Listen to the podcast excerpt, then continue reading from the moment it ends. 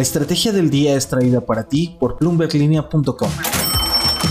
Muy buenos días, 2 de noviembre y tenemos a un peso mexicano un poco asustado y depreciado. También aprovecho para contarles algunas historias de terror que traders mexicanos han visto entre sus clientes. Y por último, Disney anda subiendo el precio de los boletos en sus parques temáticos.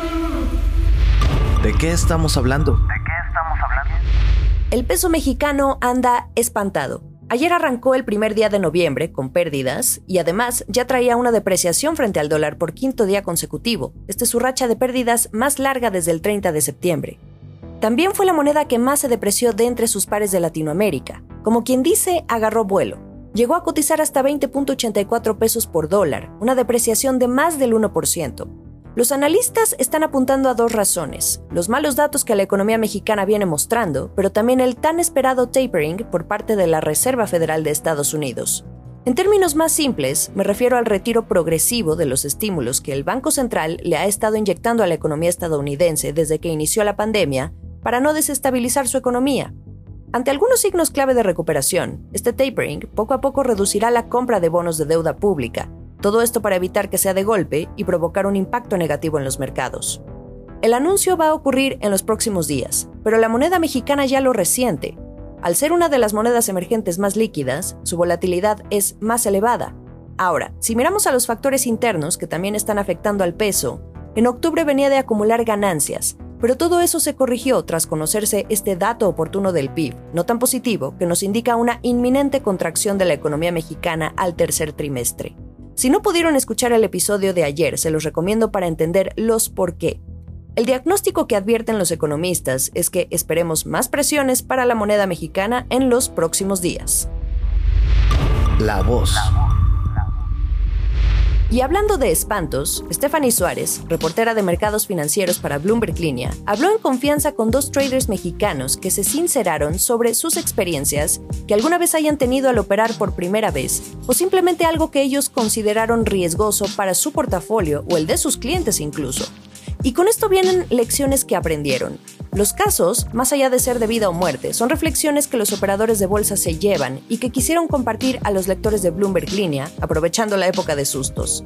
Por ejemplo, el caso de un trader que lidió con un cliente cuyo apetito era de alto riesgo en 2017, en plena crisis de las vivienderas, un momento en que ICA y la SAL o SARE profundizaban sus pérdidas.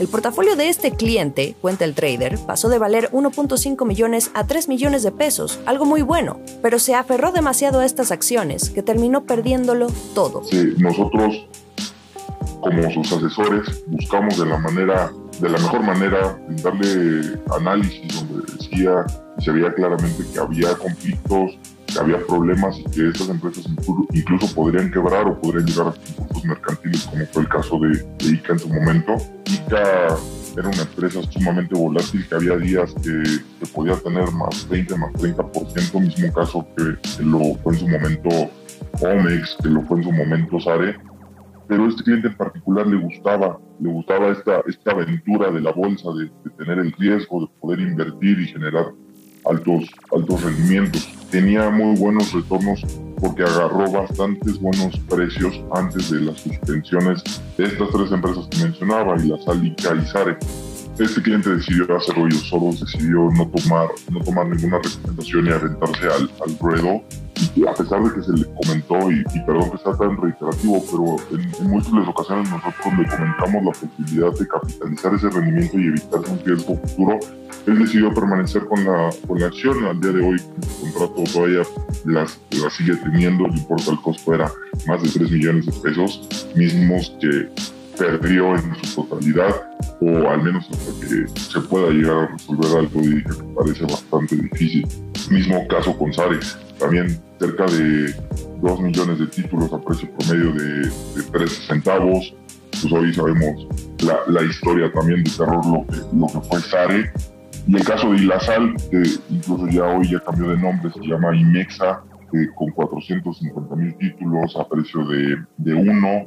Estamos hablando que, que también otra empresa quebrada y son, son historias de terror que muchas veces en el mercado se escuchan y, muchas personas también eh, empiezan a tener este miedo de, ser participantes de mercado, precisamente por estas historias que, llegamos a escuchar.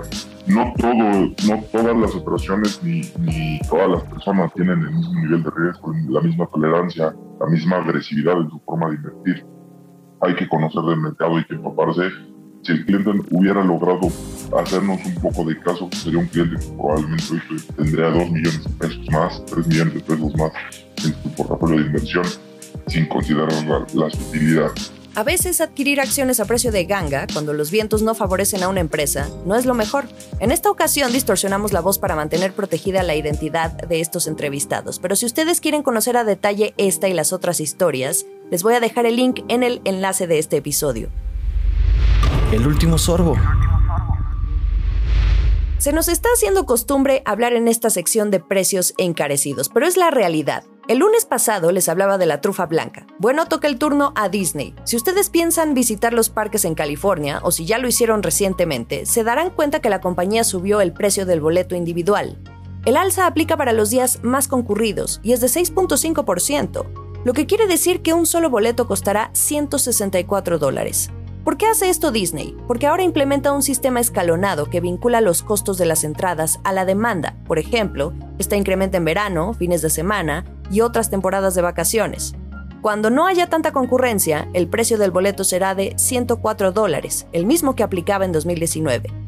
Disney es solo un caso, pero si nos vamos a un terreno más general, esto también significa un signo de la recuperación, porque las empresas se están sintiendo cómodas para subir los precios otra vez a medida que el impacto de la pandemia disminuye y los consumidores comienzan a gastar de nuevo.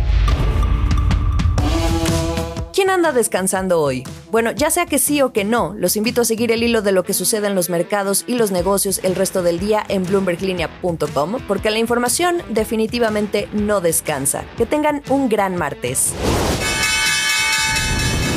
Esta fue la estrategia del día, escrito y narrado por Jimena Tolama, producido por Arturo Luna y Daniel Hernández. Que tengas un día muy productivo.